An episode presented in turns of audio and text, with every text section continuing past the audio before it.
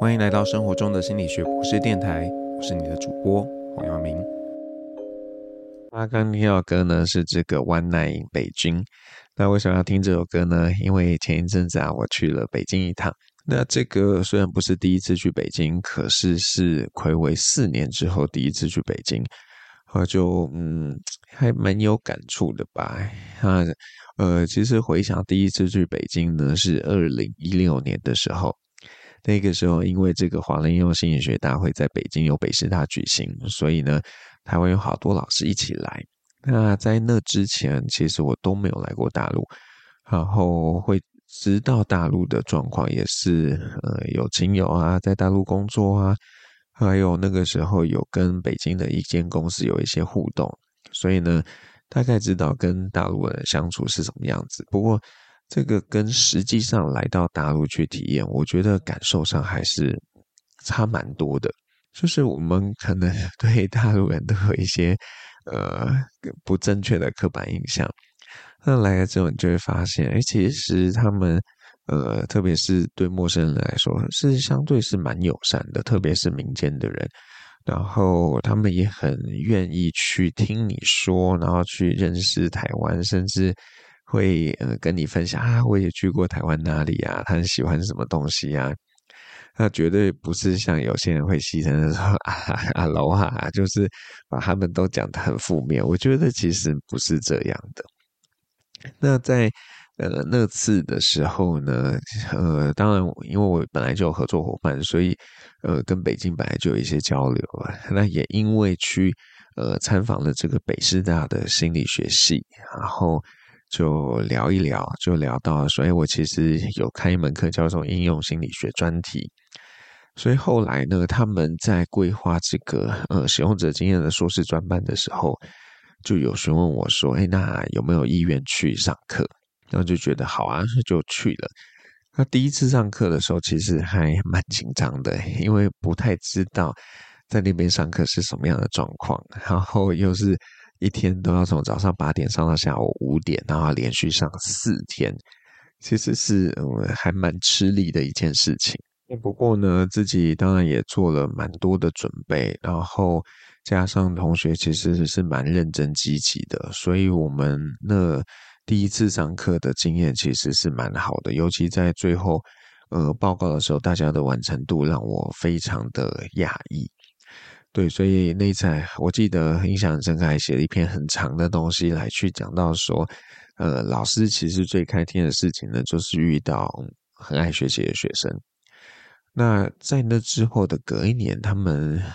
本来都有问我要不要去，结果反正后来就阴错阳差，他们跟我说这课不开了，可实际上是他们找了一个别人去上课。那或许是因为那个成效没有特别好吧，所以。在之后呢，他们又问我要不要去上，那我当然觉得可以啊，因为我很乐意去跟学生上课嘛。那实体上课大概是上了两次还三次，但后来就遇上疫情了，所以在疫情期间又呃线上上了三年的课，然后到今年，因为就是我其实有公务也不方便，所以就没有帮他们上课。不过这次来的时候，还是有跟这边的老师同学交流，啊，也会感受到，就是呃，大环境确实是会有一些影响的。比方说，呃，以前啊，同学们去找实习，会有很多机会可以去选，但是现在机会比较少，所以大家基本上找到也就会去了。然后也有不少的同学呢，他们会选择技术性的延毕，因为在大陆啊。如果你是那个应届毕业，你找工作的时候会有一些些的优势。那既然没有工作职缺的话，那就不要直接毕业嘛。不过他们不要直接毕业的同学，基本上都会去实习，因为对企业来说，要养一个实习生是比较便宜的，相较于一个正职员工，所以他们可能会养很多实习生，但是呢，不一定愿意去聘一个正职的员工。那就有一些人就反正就等嘛，就在那边磨练啊，然后你也是学习，然后甚至呃机会来了，可能就可以转正职。那这个是他们的一个样态。那除了这个样态之外呢，呃，这次经济真的有变差。那这个有从几个现象可以看到，就是嗯，买东西的变少，然后呃，去餐厅，就是这次去好几次跟朋友去吃饭，呃，基本上都不用排队等，然后餐厅一定有空位。那我自己也比较压抑的是，呃，之前跟呃朋友们出去吃饭啊，一定不会有人要打包，那 这次呢就有朋友打包。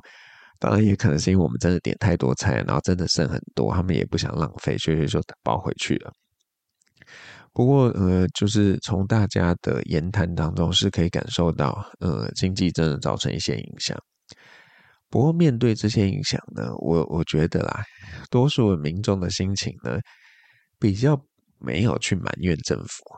比较是觉得啊，既然环境这样，那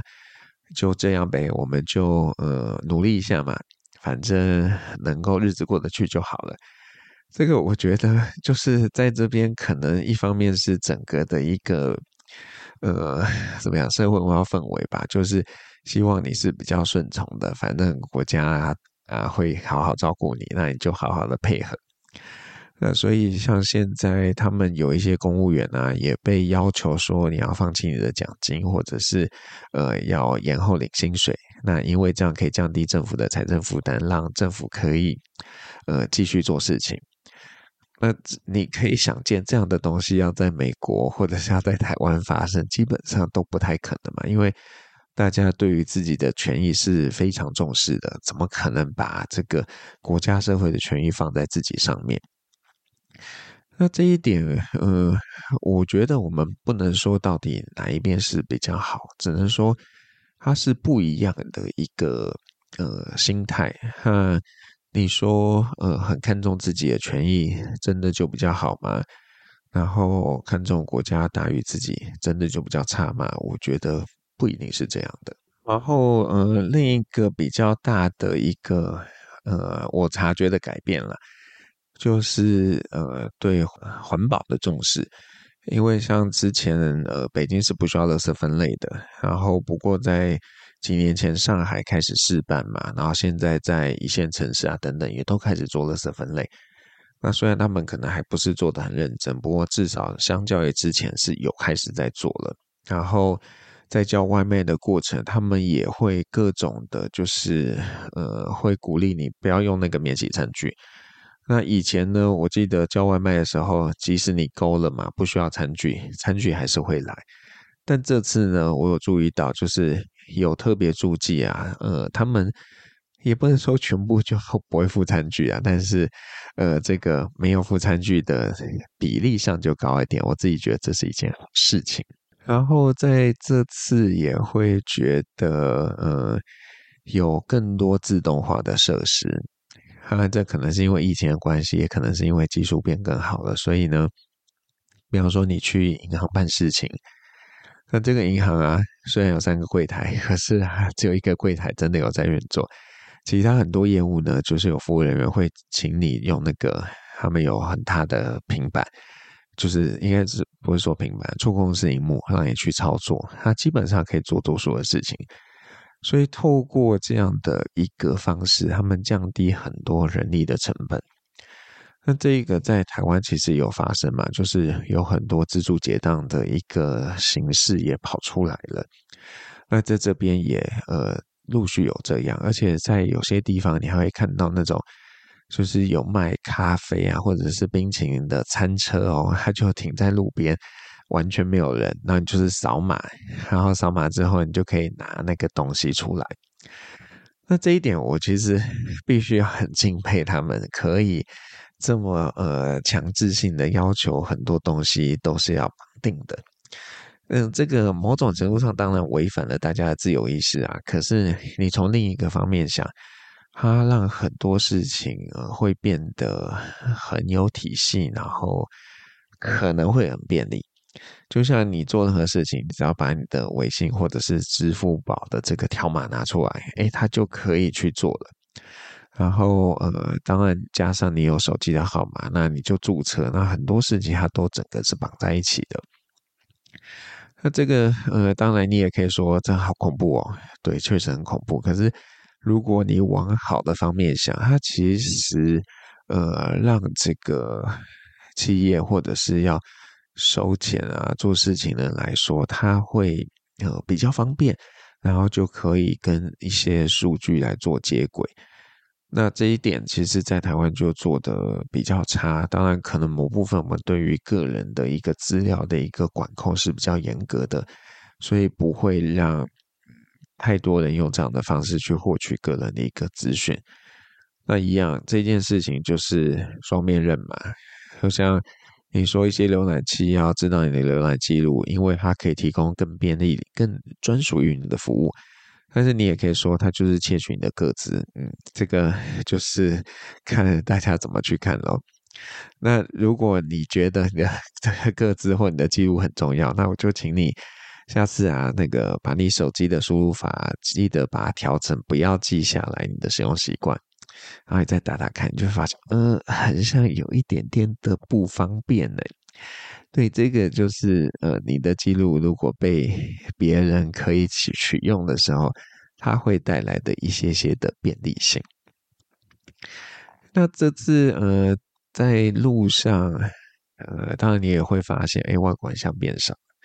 不过因为我我去的地方，以前其实也很好去观光景点，因为主要都是来工作嘛。那这次有去故宫啊，然后去了一个艺术中心。然后，呃，外国人真的都比较少，特别是不是黑头发的这个外国人，就看到的非常非常的少。那这当然可能跟呃这个疫情之后，或者是跟整个的政治啊、经济啊都有关联性。那我自己当然，呃，少一点观光总是一件好事嘛，就表示哎，你去一些景点没有那么热门。但你也会在想说，哎，那这个现在世界上对这个中国和中国互动的方式，它是不是最恰当的？因为我们现在当然，呃，会容易把呃中国跟其他国家的势力做一个分割嘛，然后甚至就会觉得，哎，美国就是对的。可是其实你去看看美国，其实。一直以来呢，都是一个非常以自己利益为首的一个国家。所以，他虽然看起来做很多事情，可是他最终还是为了他的利益。那中国某种程度上，他可能也是这样啊。所以我们也没有必要说啊，那就是呃，这个美国就是对的，然后中国就是错的。所以这个可能会有一点点政治不正确啦。可是。呃，我真的觉得有些议题上面，它不见得就是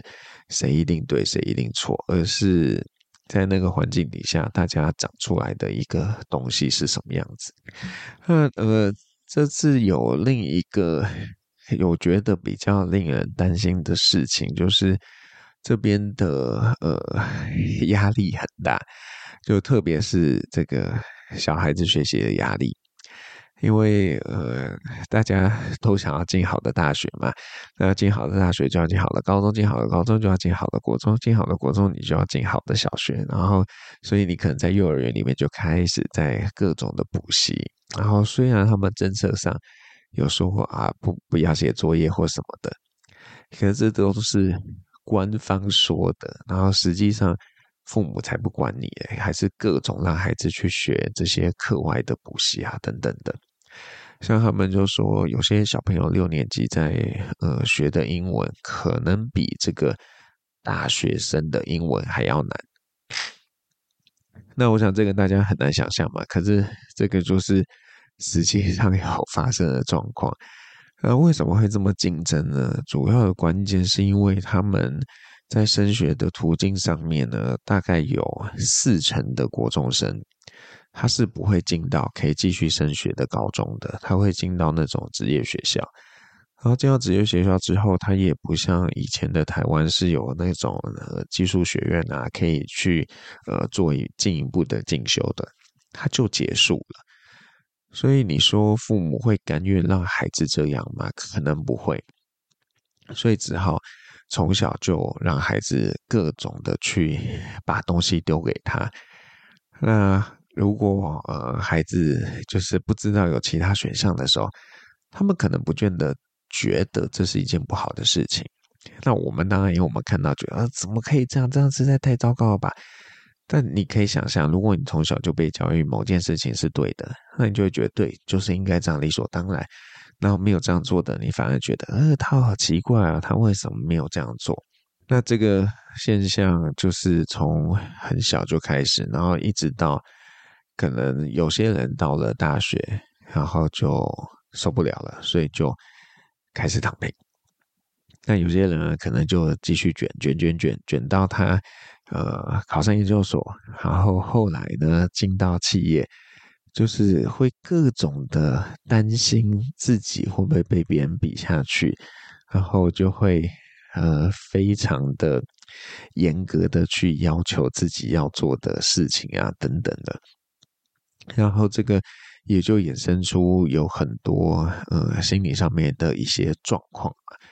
那像朋友就说，现在在中国很多的高中生，他们可能学习压力太大，然后就会有忧郁的状况。